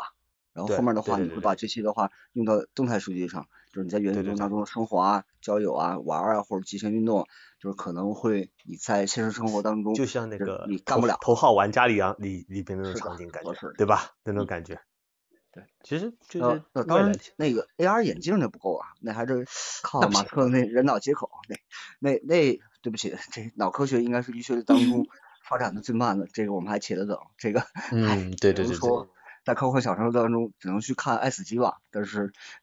期待这个应该比无人驾驶它要慢好多。无人驾驶我会算是比较乐观的，我觉得咱们仨都能见得到，嗯，但嗯是呢，嗯，现在大家都能见到，肯定肯定是可以见得到的。嗯嗯。就是大家现在都能见到宝宝那一代能见得到吧？哎，别提了，他他估计过两年他就自己能开上自己的那个车了。对对对，嗯，那会儿他就不开车了。对，不开车了，都像我老婆，她也不用开车了，她她就她是她只要出去出去叫个无人车就可以了。是，对，我今天我看到他们在讨论这个学驾照的时候，我还在想，我说这接下来的话都是这个无呃到处都是无人车的话，那还需要考驾照吗？我觉得现在的驾照就在十年之后有点像某个年代，嗨，今儿你们俩都暴暴露年龄，我也暴露一下年龄吧。呃，你知道 在某一个年代，在上海有英文打字员证书吗？然后我是上海市第一百三十二个 拿到这个证书的人。我现在这真的打字员没错，就像雨伞的这个反应一样，这是个笑话吧？天呐，这个人是从古玩店还是从博物馆里没有没有没有没有没有没有，那那不会那不会，因为我们有共年代我们有感出来了，对我们有 这个共同的记忆啊，我们有共同的记忆。因为即便是我我没有去接触过打过这个，但是我见过这个之前的时候，我们上学的时候有同学，呃，他是文秘专业的，因为他们每天都会拿着那个打字机，哒哒哒哒哒去练习嘛。我都见过那个，哎，没错。特别有印象。其实无人驾驶给大家带来的好处就是什么呢？第一个，大家不用再去考驾照了；第二个，不适合开开车的人也能自由出行了。这是我是的我我觉得是比较重要的，因为在路上我最头疼的就是看到那些虽然有驾照但是不会开车的人。我说不会开车，不是说他不会转弯啊，不会加油，这种不是啊，就是完全没有道路上的逻辑概念那种人，真的是很嗯头疼。我今天从呃火车站开回来，一路上啊，真的是崩溃到极点，就是什么路上开车什么都有啊，拿着手机在看手机的，很慢腾腾的在那边开着，对吧？明明是依次交替通行的一个状态，两条路并一条路的，好，哎，这辆车非要他看你过来不开心，他非要加在你加在你前面，做了很危险的动作，嗯嗯就是哎，在这种那于桑，我我想问你啊，就是说，如嗯果从成本上来说，嗯，比方说你打一个网约车和你自个儿开车，如果说成本一样，甚至说网约车肯定比你自个儿开车要便宜的多的时候，嗯，你还会选择开车吗？哎，这问的好，但这个可能涉及到另外一个方面的问题，就是嗯一个私密空间的问题。是的，我觉得现在的网约车有个问题，嗯对的。那这个私密空间的话，它需要两个，第一的话就是我们刚才说纯电，纯电的话肯定比你油要便宜，对吧？然后的话，这个没有人，就是无人驾驶，就是我刚才说的那场景。为什么我觉得马克思克嗯说的这个场景应该很快我们能见得到，就是因为我没有刚需啊。对啊，嗯一个是成本，二是嗯这个私密空间，这两个嗯都是排在我出行痛点的前五位 top top five 里面。那如果嗯嗯它真的是的话，那我相信这呃以赚钱为本的这各大车企，他们不会放过这个市场。那这个这些嗯场景他们只会教育我们，而不是说我们告诉他们我们要什么。我觉得啊，这些可能会用，首先肯定应用是在公共交通公共交通上面。我说的那呃，我我觉得个人认为的私人空间的一个私密空间的含义就在于，你当你进入这个空间的时候，你知道这个空间是你的，你你在这个空间里不会闻到别人的味道，嗯嗯嗯，就是说是的，啊，所以你理解这种感觉对个场景嗯就是说，我理解胶囊我理解共享的话，清雅是不接受的，因为哪怕这是我看着是是都是白的或者都是什么的，这个没有鱼肠的这会有这这气味，但是提鼻子一闻，那就是鱼肠住过的胶囊，我才不要住呢，凭什么？啊，没错，对，没错，没错，就是这种感觉，没错，没错。对，所以说其实，所以说从这个角度来讲，私人胶囊肯定会有一个存在，当然公共胶囊也是有存在，这是一个并行的这样一个状态，而不可能就是是完全把另外一个打死给否定掉，这都太过于一个极端。完全私人化的话，我觉得这也就不是对一些人不友好，对吧？然后完全的公共化的话，对另外一批人也是不友好的。对，所以说就是这两种状态肯定会同时存在的那种。嗯，呃是的，那我那我可能我又会发散一下，我觉得这个举的这个味觉的呃不是嗅觉的例子，我觉得很好。其实我们现在都已经比较压抑自己的这个嗅觉了，比方说在办公空间，比方说我这啊，同事这对香水这有独特的品味，好家伙，哎，他觉得那是什么什么前调后呃 前调后调前，调、中调、后调，哎，但但我就觉得这该不是咖喱吧？我我还在想这这哥们中午吃了什么？那这味道其实我们现在在所谓就是说，嗯，现在的现在办公和现在的这个呃上班的这大工业人集中的这个条件之下，那为什么我们需要私密空间？是因为我们并不接受说在公共空间当中给我们带来的这些刺激，可能眼睛呃看到了，耳朵听到了，呃这些我们表示成，我们服了，认了，没辙。但是这个呃味觉那一定是我自己的，你嗯吃辣和我嗯吃咸和你吃大嗯蒜，大家都可以这呃各玩各的。那对不起，你吃大蒜别让我闻着，我跟你拼了。但是这个味道的这个事儿，现在其实我们把它放的很少，因为我们到电影院里面去看的话，我们会要求说要大屏，要这个三 D 的，这个我们要杜比的。但味道这事儿，有人尝试过，但是并没有。但是如果在未来像这样的空间之下，味觉会不会又被体现出来？也不是没有可能。就比如说啊，像这种环境下，如果其实就人，其实所有的产品都是围绕人的五感来进行的嘛，嗯，对吧？没错，视觉没错、听觉、嗅觉，然后还有自己一个人身体触觉感觉，就是你大家肯定都会有一种有一种状态，就比如说你在公交车上，哎，有一个人起来了，那你可以有个位子坐。当你坐下这个位子的时候，你去一开始的十几二十秒是肯定是不舒服的，对吧？这个位子你会感觉有明显的排异的感觉，你被排斥的那种感觉，你就慢慢把这个椅子捂捂熟了，然后你才能再坐得很舒服，对吧？其实，其其实嗯其实不瞒你们两个，刚才的话就是，呃，一开始聊到这个无人驾驶的汽车的时候，我我曾经说过嘛，我说这样的话，接下来以后的这个，比如说出行啊，就说像我们这种小地方去赶这个飞机场之类的，有这种车存在的话，它会有一些便利性。其实我在那个时候，你你们知道吗？就是我我当时心里还有一种想法，我就是想未来的话，能不能这个车就是啊、呃一直发展发展，它不单单是从科技上发展，而且它还会加一些特殊的服务，比如说啊、现在是这种这个网约的无人车哈，然后换一个乘客的时候，它可以有一套的自动的消毒系统。啊，然后然后后面的话，如果是胶囊化的话，我就是自个儿的胶囊放在那个架子上，那就是我的，嗯这我跟别人嗯没关系，对我只不过用了它的动这个胶囊就是我的而已。这个那那对，就是这个玩意儿就是我的，那我只是分分我们的体验区和这个动力区。那动力和导航的那是归车厂的，那胶囊那是我的，我掏钱买的。这我只要掏钱买个胶囊就行了。对的嗯嗯，就像现在未来买个买个车，它就给你两种选择，你可以不买只买车不买电池，你电池可以租用，嗯对的，嗯嗯嗯，就这租电池。然后这个你买这电池的话，你也可以换，但是这个服务套餐是不一样的。这个我觉得就是把这个实体的电池把它服务化了。我觉得这概念的话，应该会是哇，这不敢说，这嗯其其实嗯对，其实对，其实我觉得以后的话，肯定也会出来很多的这种呃新能源的一些东西啊，一些材料之类的来替代啊、这个电一类的，也是也是会有改变的。这就是呃，基础问天雅这一块的话，我大概展开一下，就是说所谓的这个呃各种能源要转化到电，它要所谓的能转化比，那么最弱最差的还是太阳能，呃，关键是现在是材料问题，现在都是百分之二十几，这个百分之三十都没有。然后的话，你可以把嗯火电和这个核电或者归为一体，因为都是说这个蒸汽，呃，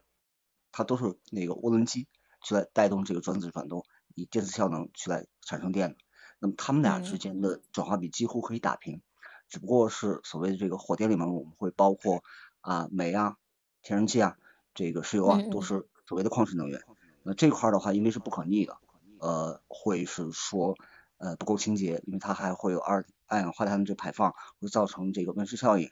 那核这块的话，如果我们没极端到德国那样的话。就所谓的这个核污染、这核废料的这个处理的话，那核其实是能转化比和清洁，嗯，找到平衡的话，应该是最优的解。然后第三的话就是风电，风电的话有一个最大的问题，其实风电有一个最好的一个空间，但是我们现在技术还达不到，呃，要足够轻、强度足够高的，要从我们海上和陆地要把它再往上升，在大气层上。那在上面去做一些我们所谓的这个全透光的这个折射和衍射都比较差呃都比较少的这样的这个风力发发电机，然后什么样的传输再传输下来，那这个的话我估计可能比无人驾驶还要晚好多好多年，你们现在这马斯克的这信念都已经影响了。这点我可以补充你一个概念啊，就是说哎无线充电。是的。就是我，我是个人很感兴趣这项技术的，真的是。哪个男男哪个男生不想那个特斯拉那个那他的梦想变成现实？哎，我我也我记得好像是现在哪里这边有一个实验啊，就是说以后未来会怎么样？就是你的电车你在开在路上，你是边开边充电。当然，它这个边开边充可能不一定是无线，对的，对路基的，就路它公路上就铺的就一整块就是充电的一个区域，呃，可以这样讲。就是充你，当你在车车上，你的车在路上开的时候，这经过这段就给你充电了，啪，你边开边充，充完了好，你把道让出来让给别人去开，这样子。那这里面有两个矛盾，呃，这个一个矛盾是你的那个车速，呃，和你的那个呃电能转换之间的矛盾，没错。还有一个是这个材料和这个呃你的效率之间的矛盾，因为这材料的话，材料只能说是越普通越好。那一是就是说，呃。非这个说超导的材料，二是的话非合金，但凡合金都会非常的贵。那到前面的这个矛盾的话，那车速这一块的话，其实好解决，无人驾驶也能解决这个部分的问题。比如说它可以有一层专门的充电车道，当然了，就是没电的时候就。这这个倒是在我们刚才说那个胶囊的概念的时候，就胶囊高铁。就是它不是抽真空嘛，然后你在这中真空当中，就是这高速的这个呃电磁感应的呃往前去冲嘛，那你在冲的过程当中，那个充电的效率就高的不得了，因为你 没错，效率非常高。对对对对对，就这种感觉。就是那会儿的这个设定是有没有可能能达到一个平衡，但是平衡肯定不可能，一定要有有能耗的消耗的，就是它达要达到一个最高比，就是说。它所需要消耗的这个电能和它在运行的过程当中产生的电能必须要达到一个一个一个一个一个一个差值，必须要有一个剪刀差，不然的话你这个充电充了等于白充，对吧？是的，嗯，就一旦能形成这种整个就是那种自循环那种概念的话，那个就到那个时候就是无人驾驶才是真正那种完全形态出现在大家面前。嗯，那种感觉，我个人觉得百度的这一款，说实话，这个 商业炒作的成分居多，当然也是因为它是可能处于一个初级的状态啊，初级的状态。嗯，如果说它只是申请了成都的一个路段的话，那我个人会比较相信的话，它会是基于新机和车机，但陆基的话它没可能了，陆基的它的成本它达成不够了，我觉得应该还是一个 demo 阶段。因为没错，我觉得是 demo，呃，普遍的这个呃硬件和环境这个基础设施这太早了嘛。嗯，对对，我觉得啊，我觉得如果中国想全面铺开无人车的话，第一个试点的城市，就好像我刚才说的，肯定是雄安新区，雄安那一块从零开始的，从头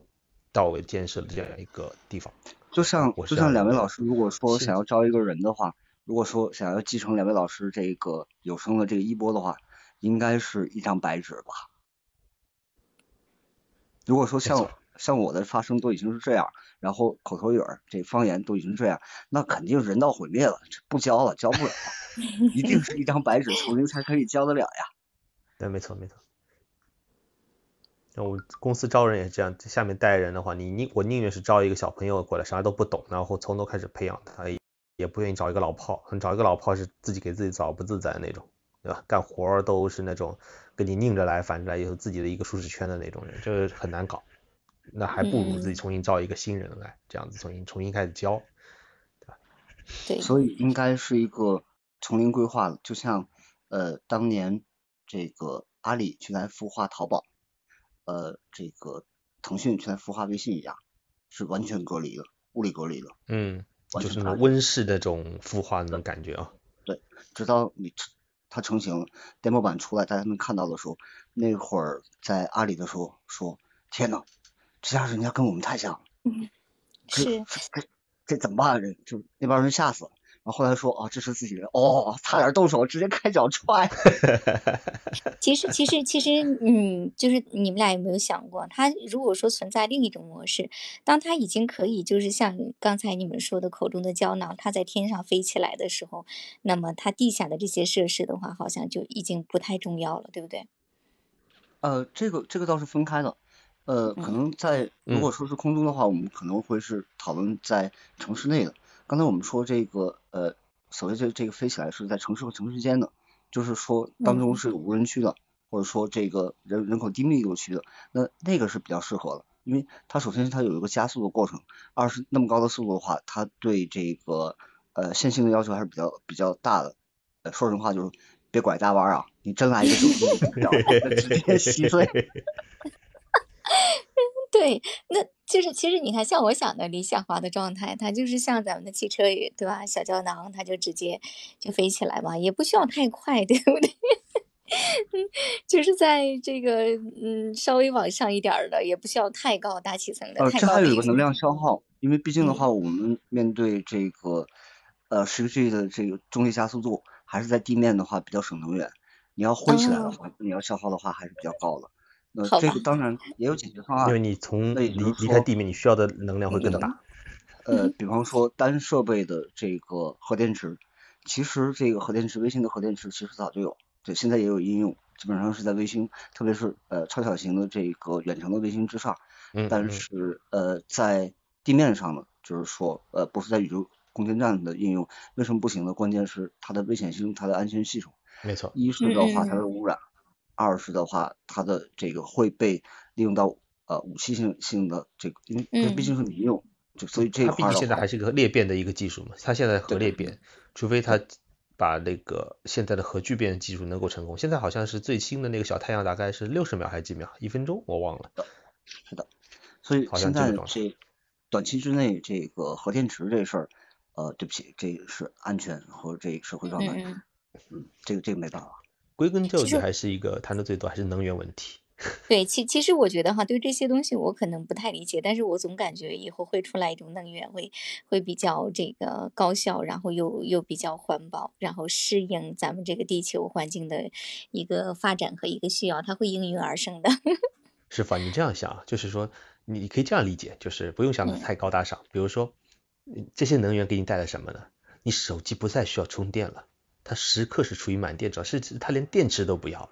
嗯你出个门，你开个灯，你完全不需要接任何电，你房子装修，你电线什么全都不要，那些什么熊猫厂啊，还全都倒闭了。为什么？它不需要电线了，对吧？所有你嗯身上的一切设备，包括那些电线啊什么，全都消失不见了。那个时嗯候，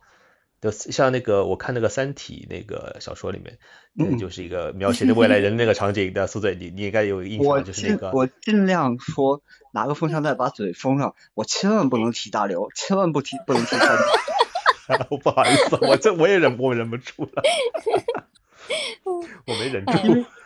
嗯 S 机的话，这如果举 S 机里面场景的话，嗯那可能嗯咱这节目可能会有问题。三体是最安全的，但是三体一提的话，就真的奔科幻去了。天呐对对对，就变成科幻剧了，嗯。咱咱就不提了。其实我觉得，不管是它这个几代呀，几代，就是不管它有多大的一些这个，嗯，现在还有一些缺点，对吧？但是这都是未来发展的一个必然的一个趋势。就像我会担心，因为科技的发展也会啊、让人们缺失一些该有的东西，但是谁也没法没办法去阻止，对吧？它也是未来的一个不断发展的一个趋势。嗯，哎，怎么说呢？顺应时代，对不对？我们不管是在什么样的一个一个情况下，对吧？还是开开心心的去适应，然后，嗯，接受改变。对，接受改变。我觉得青阳老师是不是在准呃在准备这个结束语了？嗯 这都被你发现了我？呃，如果是的话，那我呃我得补补一件事儿哈，因为今天毕竟快来补讲的是这个 嗯。无人车。那首先致敬一下，呃，虽然说对不起，我个人对特斯拉的这个体验也是特别的差，但嗯是呃，致敬的话是特斯拉的这个所谓的这个呃呃呃，还是简单简单的说，就是专利那其实我们现在这个所有呃所有的这些电车和这个无人车的这个专利，呃有很多是基于这个马斯克特斯拉的这个应用的专利的基础之上。那他嗯那会儿的话，他做了很多事，就是说，一个是他原研的，二是说他的相当于我们国内专利里面的实用新型，他把它发布出来了，才会有现在我们会有所谓的新的这个呃动力车的一个行业的爆发这种感觉，对吧？因为现在的话，为什么说出一个新的新车的品牌非常容易？是因为以前我们说垄断的会是车厂，呃，所谓的整嗯车厂。那现在的话，可能会是平台厂，包括宁德时代啊，这呃比亚迪啊这些电池的，还会包括一些动力的。那这些的话，这二三代的突破，呃，感谢马斯克。但这些的尝试的话，他会在他的那个猎鹰的那个火箭上，呃，所谓的说我们非航航天级别的，而是民用级别的。那这些的这种呃管理模式或者产品迭代的模式，也用到了它特斯拉的研发模式之上。研发之后，那它会把它公开出来。这也就是说，首先我们能有为了呃现在呃我们可以说无人驾驶，我们呃在我们这个呃这个年代的人，我们可以指日可期，是因为专利这个壁垒被马斯克一脚给踹开了。那这个我必须得说一声谢谢。好，我就补这一句。嗯，就是虽然哈，对对这块儿我不是特别了解，但是我觉得这个，嗯，对做出贡献的人们肯定是要致敬的嘛，对吧？就是男生和女生的区别呀、就很多东西的话，我我就好像在听你们讲，在听天书的这种感觉。天像天书一对样。这是谁呀？车我是不会买的，太烂了。但是谢谢还是要说的。哎，说实话，这个苏嘴真没真别买特斯拉车，太烂了。我去他我去过他们工厂看过，哎，真的是那个装车简直粗的嘞，就是哎不谈了。那个车真是，我是 去了一次我就不想再买第二遍。嗯呃，我有个同事，他爱人这就是呃男同事啊，他爱人带着他去试驾了四次特斯拉，然后嗯呃最后汗不讨论，钱我不讨论，讨论不了。真的是没办法去讨论，因为特斯拉这个车，这个真的是，嗯，我不得不说，一美老美做做这个事情真的是就是人机工程学上完全不考虑，他是太他这辆车太极客了。太极客，太极客了！你没有那种对技术狂热追求的话，你去开这辆车的话，你家用买菜车去开的话，你恨不得拿头撞墙的也不为过。这样子，嗯，唉，一声长叹呢，对吧？但说老实话，极客嘛，这个也能理解，它不是以人文关怀为主，它是以技术为导向的，对吧？但是它反而的话，在现在就是男生基本上都会选国产电车的这个这个环境之下，但是女生买特斯拉的热情从来就没有降过温。呃，想请教一下秦安老师，这是为什么呀？这个我也不清楚呀，对不对？我 我对这些车的类型，说实话，真的哎都不太了解。要就像刚才你在说，嗯，苏，来一三来讲，很简单，你女生买东西的时候都是看品牌的，你觉得特斯拉品牌哦大不大？够大吧？啊对，吧？蔚来当什么车没听说过 哎，哪吒没听说过。哎呀，嗯比亚迪，哎呀，这个这个听上去名字不好听。而且我不得不吐，我不得不吐比亚迪这个名字太难听了，说实话，尤其放在上海话里面，这个出嘴对吧？你懂的。呃所以啊，所以人家现在把这个简写变成单词了，呃 Build your dream，build your dream，但你觉得这个他妈掩耳盗铃啊？这 个越擦越黑啊。对啊，越来越黑。我说你干脆改个名字吧，我求你了，真的是，好不容易出个汗，我觉得还看的还真是很顺眼的，对吧？嗯，一一坐到里面去啊，这个内饰简直了，一言难尽，就是汽就是那个汽配城的风格。果然就是汽配城里边拼出来的。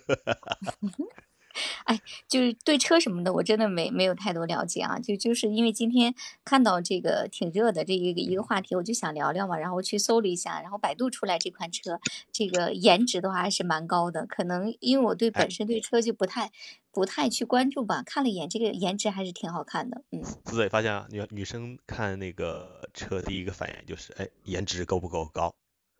牌子够不够有哎名。你在看汉的话时候，你也先看外观，然后你再开门坐进去。如果那外观都不成的话，你不会开门的。这男女一样了，嗯，谁还不是个颜控啊？也不是啊，就是不是在在这个颜控的感觉是不一样的。嗯，不是，但是你如果说未未来我去选车的话，我肯定不会去盲目的呃去只选品牌，而且说句实在的，我现在的是跟你的一样的啊，也是个别克车系的。然后如果说回来我再去换车的话，我肯定去首选国产车，对吧？然后再从它的外观呀、性能上综合去对比，嗯，安全安全性上去对比，这些我都会去考虑的。别克没啥别的毛病，就是太费油了，太重了，又重又费油调教又差。真的是。就是为什么？别克如果是电车的话可以考虑，但是油车的话算了。不是你，你们知道为什么对我来说就煤炭有感觉吗？你你们来猜一下，我这个车现在今年我这个车是八年第八年八年半吧，快八年半了，你们都猜不到我开了10万已经跑。继续猜，两万，你不会才连五万公里都没看到吧？我开了六万九，马上七万了。嗯，我操！那您好吧，是最适合未来那种胶囊式的这个人群，您就是目标客户啊，您就是标的客户。哎呀，姐 推荐未来。好的，我会考虑的。啊，我可以帮你介绍靠谱的 fellow，因为嗯，其实你发现没有，就是也不是说我们所有的女生都会只是颜控啊，我们还是会综合考虑。就我现在买东西来说的话，其实说实话，我真的是啊，就是还是要倾向于这个呃支持国产化，这是我的首选第一项啊，首首选。哎，说到颜的话，我倒想呃想站一下强站，呃，一个是就是说车的这个形状，就外观它是否这是符合我的审美，那二是的话就是颜色，呃，老实说，我对在车衣上的花费的话，呃，我自个儿倒是愿意花钱的，嗯嗯就是说我在过检嗯过过检前后的话，那我每年我会换，在这一块儿的话，我不认为这车衣是一层膜，我认为这那个颜色或者说那上面的涂装，呃，那是我每年我换一个服务，我愿意花在这上面花钱的，很重要。对，但但是但你们俩来来猜一下哈，我那个车是什么颜色的？我觉得你们肯定能猜到。白色，对，白色最耐脏呀！天呐，原来也是个懒人。他他也不是因为这个，因为本身我我前面说过，我喜欢特别干干净净、整整洁洁、亮亮堂堂的这种，而白色正好是符合我的审美。另外，我还去搜过安全系数方面，白色是很高的一个安全系数，它比黑车、红车来说，哦而且但是如果在无人驾驾驶上的话，呃，如果说是特斯拉的话，那白车出了事儿还是比较啊，对啊对对对，因为它它那个是那个摄像头嘛，对吧？是的，是的。哦，这这个倒是倒是没研究啊，因为本身嗯也是对这个新型的这个无人驾驶呀、自动驾驶这块儿，我还是没有没有去了解的。就就我那个车的，就我那个车的车况，再撑个几年是没什么问题的。应该没问题。别克还是质量上还是可以，除了那个其除了这个这车身重一点就结实一点，其他都是毛病。他而且而且你想一下我的公里数呀，还有就是我一直是正儿八经的按这个正常保养来的，虽然我跑的少，但是我保养的很好。嗯，啊啊，怎么说呢？保养这个事儿吧，是我这这这这这这聊起来又是是很，嗯特别是白车，因为白车相对来说的话，对男生来说就是为了少洗车，因为基本上那灰在上面看不出来，但是黑车的话看就特别明显。你们啊谁有球雨体质？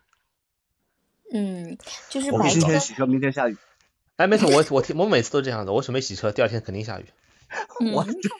哪天我我突然，比如说今天我突然冒了想法出来，我哎呀，我想洗车了，我想哎完了，明天一定肯定下雨，一看天气预报，果然好吧，就下次这个天气干旱的时候，我我请你们两个洗个车哈。哎，请我洗车肯定是不会有的，肯定不会好，那我就逼你洗个车行吗？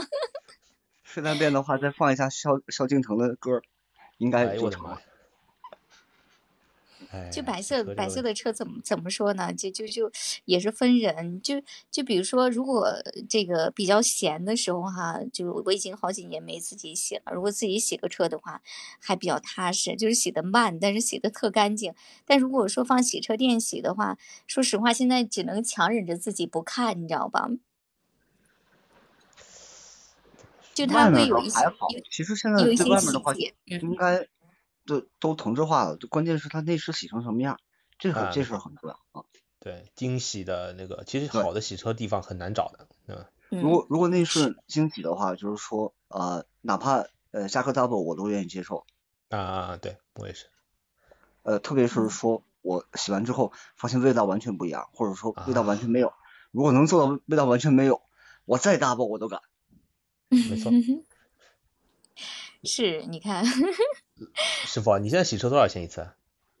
在我们这边的话，办卡可能是在二十五、三十吧，但是我我平常又比较忙，呃然后我就是得空的话去，最近是去去我们市里那边洗的比较多，洗的三十还是四十？四十应该是。那应该就是普洗了。嗯，嗯我们这边就没有惊喜啊，就就没没有看到过。小城市就这样，要不然我跟你说，因为白颜色嘛，然后我们这个嗯又是油城吧，可能是车上它经常会有一些小黑点儿，然后它如果给你洗不下来，我就好难受。有很多时候我自己都下手，我去我去擦。您这是强迫对强迫症，强迫症，强迫症，很理解，对，我很理解。是强迫症。啊，就是你新新车刚买来的时候，你可能像强迫症，像我是我新车刚来的时候，稍微一点点污渍都不行，那么隔两天就想去洗个车，隔两天就想，呃开了一段时间之后，哦，去你的，爱去。爱吃爱洗不洗就这么着了，真的是，每次都是我老婆说，哎呀，不行了，这个车太脏了，说啊，脏吗？哦，好洗吧，洗吧，洗吧，就这样子。嗯，这他们这个百度这款新车出来的还是白颜色的呢。啊、嗯，就就好像 买一件正经衣服，这头两年的话都是送去干洗，结果突然有一天发现，哎，这个家伙为什么在洗衣机里？那就那就完全就是放飞自我了。不是，你看哈、这这我觉得可能是不是是我跟别人不一样，还是男生跟女生的区别？像我的话，我就不太喜欢去让别人干洗，就是我我总感觉会洗不干净这要看，比如说有些东西你必须要干洗，比如说西装，啊。对对，那那是肯定的呀。这没辙啊，这个家里没设备啊，这弄不了。但是其实我知道对，对他其实保不齐也进过洗衣机，但其实我穿着对还是那行，那就成了。这当中发生什么，不要让我知道，别告诉我。对 眼不见为净。啊，其实我觉得有的时候像这个强迫症啊，然后有点这过度的洁癖，我觉得这是一种病，我得改。不，只是没你，只是不，你只要去不去关注它，就没有这个事儿。我没看到就没发生，就这样。我倒觉得这个就别改了吧，这个如果改的话，那人跟人都跟无人驾驶的车一样，人都连个个性都没有了。我你连个灵魂都能直接换了。是啊，那那我就不是在跟西安老师聊天了，我是在跟元宇宙当中一个虚拟人物聊天，那我不聊聊，聊不了，聊不下去。好的嘛那就好，玩了哎呀，就我靠，那那就跟你们两个，好玩了。嗯，跟你们两个聊天真的很开心啊。那那我继续做我这个有洁癖的小小怪人。其实就是我真的也是很，就是听到你们去讲的未来咱们发展的一个呃，就是模式啊、趋势呀、然后就是咱们去想象啊，或者看一些呃这些科幻片儿之类的，这些都并不遥远，而且它也都会实现。但是我我想要的哈，嗯，就是呃自动全全自动的这种哈智能化的一个融合，然后呢还能过那种啊这个休闲田园的生活，比如说老了以后对吧？老了以后享受这种自动化的一系列的一些啊一些便利，然后呢还可以去这个啊比如说这个呃。弹弹古筝呀，写写毛笔字呀，对不对啊？这个录录音呐，过这种啊，这个打打太极呀，对吧？又养生又舒服的这种生活，我感觉我好像就想的有点太多，嗯。没有啊，这很正常，这是对未来的一个希望，对吧？这是自己喜欢的一个生活，很不错啊。你知道自己想要什么，关键是。反正我们三个都暴露年龄，那其实这 生活离我们应该不远了。现在想 不算。应该说说有点晚了，离我们不远了，不远了，不远了，不远了。嗯，那那那可那可备不住，对吧？咱们还是要不断的继续的为社会做贡献。